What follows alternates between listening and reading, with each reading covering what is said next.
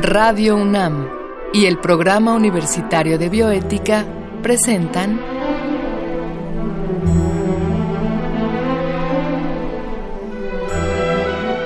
El Árbol de las Ideas. Arte, ciencia y filosofía para la vida. Con Paulina Rivero Weber.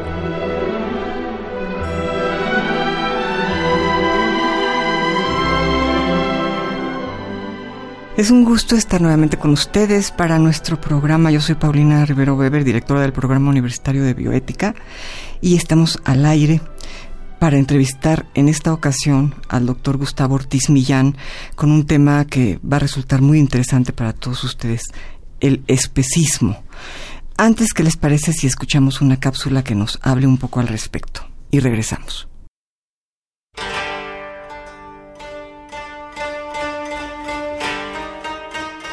Con pequeños ojos rodeados de dos manchas negras, la imagen del oso panda nos enternece. ¿Pensaríamos en cortarlo en filetes y cocinarlo a fuego lento? ¿Usaríamos su piel para un abrigo? Del mismo modo, amamos a nuestros perros y gatos, y hay quienes afirman que sus mascotas son parte de su familia. Nunca pensaríamos en comérnoslas. ¿Por qué entonces matamos y cocinamos pequeños lechones o terneras? ¿Qué razones objetivas tenemos para pensar que la vida de un animal es más o menos valiosa que la vida de otro? ¿Cómo hemos llegado a amar a unos y a comernos a otros?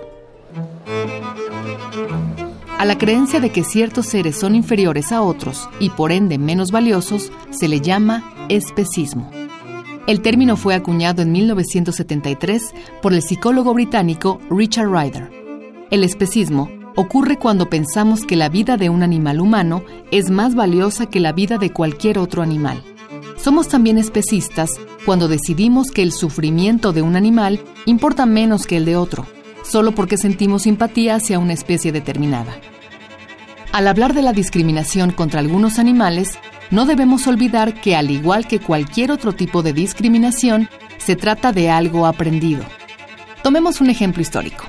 En 1958 se inauguró la Exposición Universal e Internacional de Bruselas, la cual, tras la Segunda Guerra Mundial, pretendía ser un modelo de fraternidad. En esa ocasión, Bélgica exhibió a familias de negros como parte de una muestra de comunidades africanas. 41 millones de personas pasaron por ese pequeño zoológico y a nadie se le ocurrió hablar de racismo. Situaciones como esta fueron la norma por siglos. El racismo era invisible para las mayorías, pues tal actitud se consideraba normal. Nuestras ideas han cambiado mucho desde entonces y lo siguen siendo hasta el día de hoy. En su momento, el racismo y el sexismo parecían reclamos ridículos. Es así como muchos perciben ahora el especismo, pero como dijo el filósofo británico Stuart Mill, todo gran movimiento se ve obligado a pasar por tres fases, ridículo, polémica y aceptación.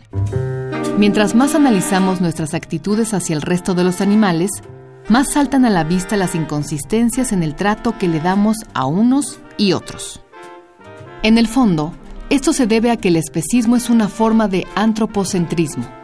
Valoramos más a las especies que consideramos más útiles para el ser humano y creemos que son superiores a aquellas que se parecen más a nosotros. ¿Y por qué debe preocuparnos el especismo? La mayoría de nosotros cree que independientemente de nuestro color de piel, cultura, sexo, edad o religión, tenemos derechos básicos que deben ser respetados. Hoy sería un escándalo quitarle a otra persona su derecho a la libertad o a no sufrir. La pregunta es, ¿por qué pensamos que solo los animales humanos tenemos derechos básicos? ¿Por qué no reconocemos que los animales, sin importar su especie, tienen derecho a tales garantías sin importar su utilidad para los seres humanos? ¿Acaso solo lo que es útil para los seres humanos es valioso? Para superar el especismo, el primer paso es reconocer que los seres humanos no somos superiores a otros animales. En realidad, no somos sino otro tipo de animal y compartimos con todos ellos la capacidad de sentir. Posturas no antropocentristas ni especistas han existido antes fuera de Occidente y pueden servirnos ahora para sentar las bases de un nuevo modo de relacionarnos con otras especies y con el entorno. En el budismo se encuentra uno de los mejores ejemplos. Como muestra, basta con pensar en el discurso budista Metasutta, que dice que todos los seres estén felices y seguros, que estén felices en sus corazones, que todos los seres que existen, débiles o fuertes, largos o grandes, medianos o bajos, pequeños o gruesos, conocidos o desconocidos, cercanos o lejanos, nacidos o por nacer, que todos los seres sin excepción estén felices. Como seres conscientes, lo menos que podemos hacer es intentar darle la oportunidad de ser felices a todos los seres capaces de sentir. Bueno, pues estamos acá de regreso con el doctor Gustavo Ortiz Millán. Él es licenciado y maestro en filosofía de la UNAM y realizó su doctorado en Columbia University en Nueva York. Él es investigador titular B de tiempo completo definitivo en el Instituto de Investigaciones Filosóficas aquí en la universidad y es investigador del Sistema Nacional de Investigadores de CONACYT. El doctor Ortiz Millán es especialista en psicología moral, ética y filosofía de la mente y de la acción, así como ética práctica, aborto y derechos reproductivos. Tiene más de 40 publicaciones en artículos eh, especializados, en capítulos en libro, y cuenta con tres compilaciones de libros en proceso y ha traducido libros de ética y filosofía en general. Es miembro de la Asociación Filosófica de México y de la American Philosophical Association, así como de la Asociación Latinoamericana de Filosofía Analítica y del Colegio de Bioética, Asociación Civil. Ha ganado en dos ocasiones el premio Norman Sperling que otorga la Facultad de Filosofía y Letras de la UNAM. Caray, Gustavo, felicidades. Y es un gusto estar contigo. Muchas gracias, antes que nada, aceptar nuestra invitación. Muchas gracias a ti, Paulina. ¿Qué es el especismo, Gustavo? ¿Cómo podrías definirlo tú? Mira, el, el término especismo surge por ahí de los años 70 eh, en el contexto del movimiento por la liberación de los animales.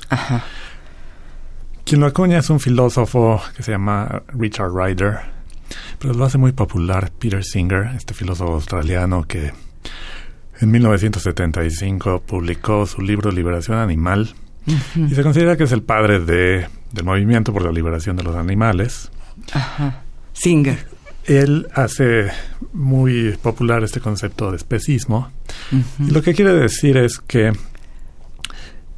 así como hay formas de discriminación basadas en raza, en clase, como el racismo, el clasismo, el sexismo, claro. hay una forma de discriminación basada en especie, que es el especismo. Es decir, es una forma de tratar injustificadamente a individuos de otra especie simplemente por el hecho de pertenecer a otra especie. Claro. Ahora, lo que nosotros tenemos que preguntarnos es si es efectivamente así, si efectivamente tratar eh, a los animales o a miembros de, de, otras especies que no sean la, la especie Homo sapiens tratarlos de modo que no se reconozca su valor moral es especismo. Por principio de cuentas, lo que, lo que tendríamos que preguntarnos es si los animales tienen valor moral. Claro. Y eso no toda la gente lo reconoce. Claro, sí. Las leyes, por ejemplo, no reconocen que los animales tengan valor moral. Claro. Para, para la inmensa mayoría de las legislaciones en el mundo, los animales no tienen valor moral, son básicamente objetos. Son algo que puedes tener en propiedad. Eh, las legislaciones hacen la diferencia entre un animal y una mesa, diciendo que los animales son bienes muebles semovientes, o sea que a diferencia de la mesa, los animales se mueven. Pero son bienes, como Pero son básicamente objetos que puedes tú poseer. Entonces no se les reconoce ningún valor moral, no se reconoce que, que tengamos ningún tipo de obligaciones hacia ellos. ¿Eh? O sea... o sea, viviríamos en un mundo especista si aceptamos la definición de especismo. El mundo, en, por lo general, sería, por lo menos las leyes del mundo serían especistas. Las leyes del mundo y buena parte de nuestras prácticas cotidianas hacia, hacia los animales son especistas porque no reconocemos, o mucha gente no reconoce, que los animales tengan ningún valor moral. Y claro, ahora es labor de, los filósofos que expliquemos y por qué tiene un animal valor moral. aquí hay que dar una, toda una, una historia de por qué. Pero bien podemos empezar con cómo son nuestras reacciones hacia los animales. En general, y sobre todo, yo diría que gracias al progreso de la sensibilidad moral, hoy en día pensamos que alguien que, que agarra patadas a un perro en la calle pensamos que muestra un carácter vicioso, que es una mala persona, que, no está actuando moralmente. ¿sí? Pensamos que hay que denunciarlo ante las autoridades. ¿Por qué pensamos esto? ¿Por qué tenemos esa reacción? Porque pensamos que el animal tiene algún tipo de, valor moral, que no es exactamente igual a la mesa. Claro. Lo que quiero señalar es simplemente que hay una inconsistencia en la forma en que tratamos a los meros objetos de la forma en que tratamos a los animales. Es decir, en nuestras prácticas cotidianas no pensamos que los animales sean meros objetos. Claro. Entonces, eh, eso, eso muestra que esta, esta idea de que los animales son objetos ante los que no tenemos ninguna obligación moral es una idea, es, es, una teoría inconsistente, digamos. Inconsistente, sí, porque en la vida diaria, de alguna manera, todos sabemos, como tú nos decías, ¿no? Que si vemos a alguien maltratando a un perro o a un gato, de inmediato hay teléfonos a donde se puede denunciar, hay, hay una reacción inmediata de, de, terror ante un acto sanguinario contra un animal, ¿no? Sí, ahora, en la historia de, de la filosofía, porque son los filósofos quienes más han pensado sobre esto, Muchos han dicho, bueno, no, en realidad no tienes ninguna obligación para con el animal. El animal no tiene valor moral. Tienes una obligación indirecta hacia él, porque para quien sí tienes obligaciones es hacia otros seres humanos. Entonces, si tú maltratas a un animal, estás dando un mal ejemplo. Esto sería, digamos, una obligación moral indirecta. Esta es la teoría de, deberes indirectos. ¿Qué quiere decir esto? Bueno, pues se sigue que tenemos obligaciones morales hacia ellos. Por ejemplo, de no, de no ser crueles hacia ellos, de no maltratarlos innecesariamente, de no eh, causarles dolor o sufrimiento innecesario. Y podemos seguir con otras, otras muchas obligaciones. Pero lo principal es mostrar por qué tienen valor moral. Aquí las teorías difieren. Porque muchos dirán, y es la posición de, de Peter Singer, eh, el hecho de que sientan, de que tengan conciencia y sean capaces de sufrir, ya les da valor moral. Y en eso somos iguales. Claro. O sea, los seres humanos y los animales somos iguales en ese aspecto. Sentimos por igual, digamos, la patada o este quemar con fuego, el, dolor es el mismo. Sí, en, nuestra capacidad para sentir, ahí somos iguales y en ese plano básico de, evaluación moral, somos iguales. En esa idea se basa decir que si no los tratas con, e, con esa consideración que ellos merecen, entonces estás siendo especista. Ok. Entonces tienes que aceptar ese primer paso del argumento, que tienen valor moral. Si no lo si no lo aceptas, entonces el, especismo no, no, se sigue. Algunos dirán, bueno, el valor moral de un individuo no es no está basado meramente en, la capacidad de sentir.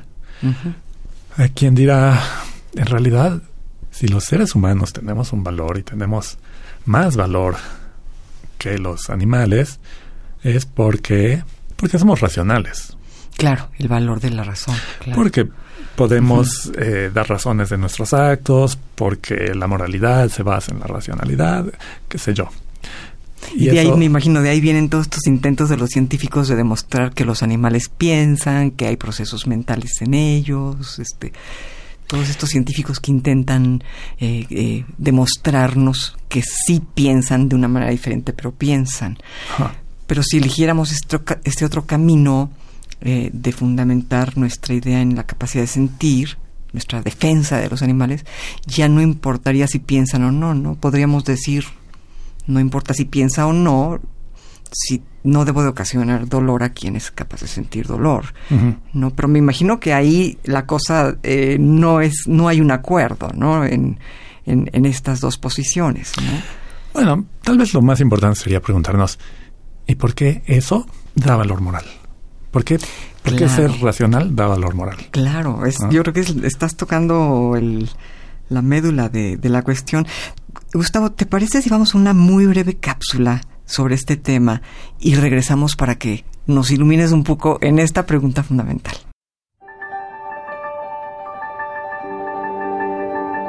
Si tuviéramos que elegir entre un perro y un gato, ¿a qué nos parecemos más? ¿Seremos semejantes en algo a una mosca de grandes ojos rojos con un gusto especial por las frutas fermentadas? ¿O tendremos algo en común con el pez de cuerpo rayado que nada velozmente en el sudeste asiático? Por siglos, Occidente ha concebido al ser humano como diferente, lejano y superior a todas las formas de vida que conocemos. Con esta distinción, la humanidad justificaba su dominación de la naturaleza. El costo fue olvidar que pertenecemos al reino animalia y que somos, por lo tanto, un tipo de animal. A finales del siglo XVI, René Descartes pensaba que el ser humano poseía un alma racional y divina y que los animales eran autómatas que se movían por sí mismos, sin emociones ni voluntad.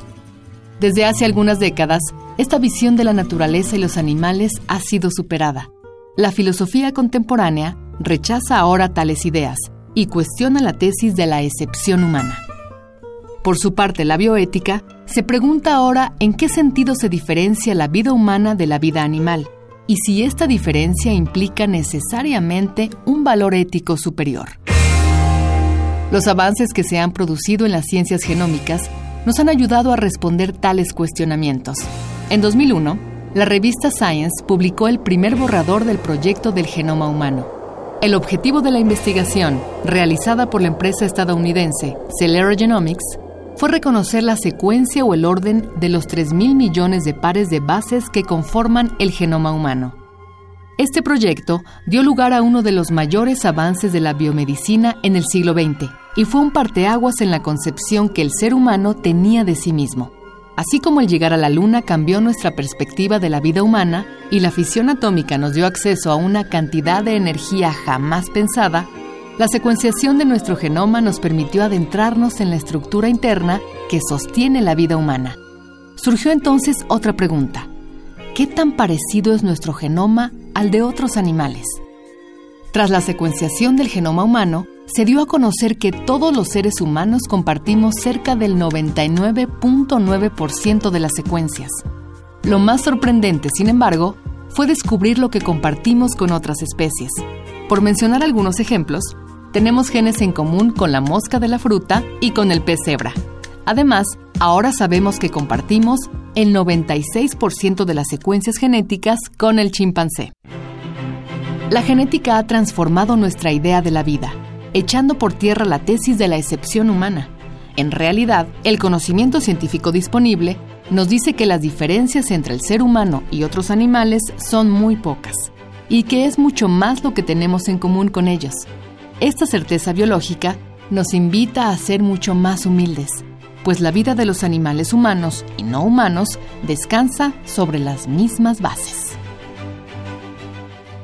Pues estamos acá de regreso con esta interesante plática con el doctor Gustavo Ortiz Millán.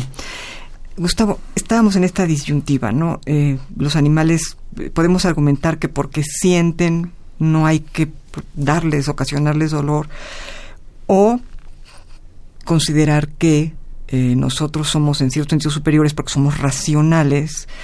y la pregunta que tú hacías, que me parece muy fuerte, es, bueno, de dónde podríamos o cómo podríamos justificar que el hecho de ser racionales nos haga superiores, ¿no? ¿Realmente somos superiores los seres humanos por haber hecho todo lo que hemos hecho? Ciencia, música, literatura, todo esto. Bueno, sin, sin duda hay, eh, hay muchos aspectos de la vida de los seres humanos que son muy valiosos. Y, uno podría decir, bueno, sí, los, los seres humanos son los únicos que tienen no sé, y se han mencionado un montón de, de capacidades. Y puedes decir, sí, somos los únicos que, que tenemos lenguaje o que tenemos la capacidad para la racionalidad y bueno, eso nos ha llevado a la luna y qué sé yo, somos, somos excepcionales en muchos sentidos. Pero de nuevo, ¿por qué eso da valor moral? Si, si aceptamos que alguien tiene intereses sobre la base de que puede sufrir o, o verse beneficiado por lo que hagamos hacia ese individuo. Y con eso basta para decir que alguien tiene valor moral. Entonces, pues los, los animales tienen esa capacidad, tienen intereses, por eso mismo tienen, tienen un valor moral. Claro. Ahora, lo que es muy importante, y esto yo creo que la gente no se da cuenta, es que en eso, no solamente en ese plano tan básico de consideración moral somos iguales los, los humanos a los animales, sino que los animales también son iguales entre sí. Claro. Lo, digo porque la gente se escandaliza cuando se entera de que, de que se maltrató a un perro, a un gato. Pero ¿qué hay de las vacas y los cerdos y los pollos? Exactamente, exactamente. o, nos escandalizamos de que se coman a los perros en China y nosotros nos comemos a los cerdos o a las vacas. Exactamente. Entonces, ¿Cuál es la diferencia moral entre una vaca y un perro? ¿Por qué nos escandalizamos con los perros y nadie, bueno, muy poca, gente eh, dice algo al respecto de que se maten millones de vacas y cerdos y pollos para darle de comer a la gente. Claro, incluso en una, en una industria que, que le llaman matadero, de hecho, ¿no?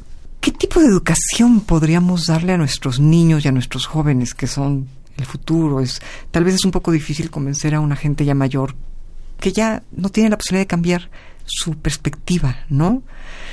Se nos facilita un poco más a los filósofos porque estamos acostumbrados a ver nuestras teorías caer al suelo y volver a armar otra para volverla a ver caer al suelo y llega el día en que te das cuenta y cambias. Pero la gente mayor difícilmente cambia. ¿Cómo educaríamos a nuestros niños y a nuestra juventud para hacerlos más sensibles ante el valor moral de un animal? Yo creo que si la gente se relacionara más con... Con los animales. Con los animales y viera sobre todo sus contextos en donde los animales desarrollan sus vidas, sobre todo estoy pensando en estos contextos de, producción, creo que eso sobre todo es lo que hace que, que la gente se sensibilice más ante, ante el sufrimiento de los animales, más que la argumentación racional. O sea, yo puedo decir, mira, sí, los animales sienten y sufren y, este, tienen valor moral. la Sensibilizar. no, no, no, cambia, pueden entender eso, pero la gente no cambia su modo de... Su comportamiento, su percepción moral no, no cambia sobre esa base, creo. Lo que pasa es que hay mucha resistencia ante estas posiciones y mucha gente te diría que, simplemente estás proyectando. Es mi, ser, mi, ser humano.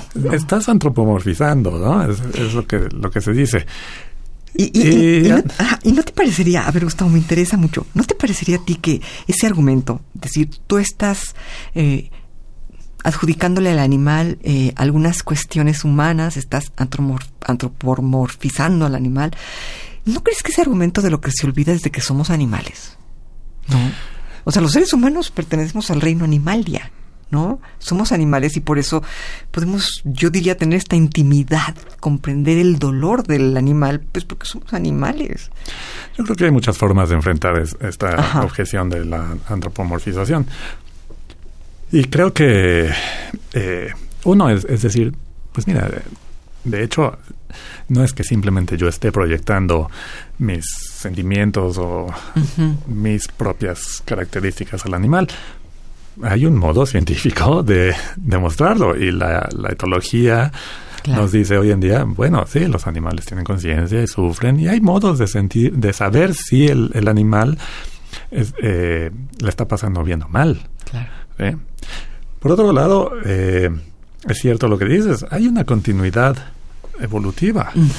Finalmente provenimos del, del, mismo, del mismo origen, somos, y también desde ese punto de vista, habría que decir, desde un punto de vista evolutivo, estamos al mismo nivel, digamos. Eh, sí, somos una figura más de la evolución. Sí. Aunque habría que tener cuidado al decir eso, eh, a la hora de tratar de derivar valor moral. O sea, de ese hecho no se sigue que, que estemos al, mismo nivel moral, por así decirlo. O sea, más bien eso se derivaría del hecho de, de, de la capacidad de sentir o de... de que, como, como han, han dicho otros filósofos, pues de que somos sujetos de una vida, de que tenemos la capacidad de experimentar las cosas, de vernos afectados, de, de, sentir y de evaluar lo que nos está pasando y saber si eso es bueno o malo. Pero hay una discusión interesante hoy en día acerca de si hay moralidad en los animales. Es decir, mucha gente dice, aceptamos que tienen conciencia, que tienen la capacidad de sentir, etcétera, otros van un poco más lejos y dicen, mira, hay formas de racionalidad que tienen los animales, ¿sí? son instrumentalmente racionales, o sea, se, se, proponen metas y buscan los mejores modos para alcanzar esas metas. ¿sí? Hay quien va más lejos y dice, no, incluso muestran, eh, hay formas de, de, moralidad en los animales. Sí. Porque hay gente que dice, bueno, si no, nos, más bien dicen, nosotros los seres humanos tenemos valor moral porque somos capaces de, moralidad. Y a esto algunos responden diciendo, bueno, los animales también. O sea, si un, si el, si un elefante dentro de una manada de elefantes se comporta mal, los otros elefantes le ponen límites. Claro. Hay reglas. Claro. Y si se sigue comportando mal, lo expulsan. Claro, sí, hay, un, hay un costo. Hay, hay ciertas normas son normas morales, podemos hablar propiamente de moralidad de los animales. Entre ellos Franz de Val, que viene, por cierto, a México, viene hacia septiembre.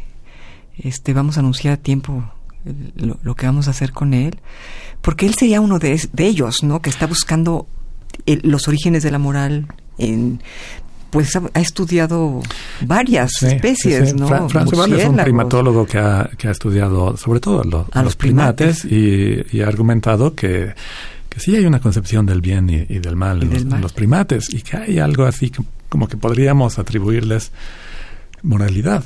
¿sí? o una protomoralidad. Hay muchas cosas que seguramente no podremos predicar de los animales, pero, pero que siguen ciertas normas de comportamiento social, yo creo que yo creo que en muchas especies sí.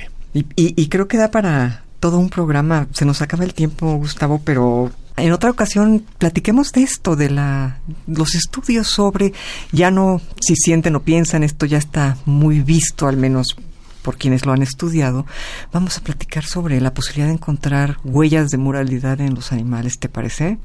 Si, si, nos vuelves a aceptar otra invitación. Y bueno, pues yo me despido de ustedes eh, y nuevamente gracias al doctor Ortiz Millán por haber estado con nosotros. Gracias a nuestro productor Marco Lubián y en controles técnicos, muchas gracias a Susana Trejo. Y como siempre, la voz de Gisela Ramírez en nuestras cápsulas, cuyo guion ha contado con la adaptación de Andrea González a los textos originales de una servidora que se despide de ustedes. Muy buenas tardes.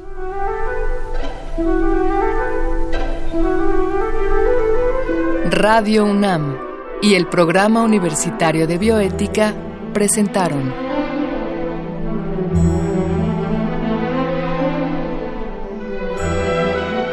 El árbol de las ideas. Arte, ciencia y filosofía para la vida. Con Paulina Rivero Weber.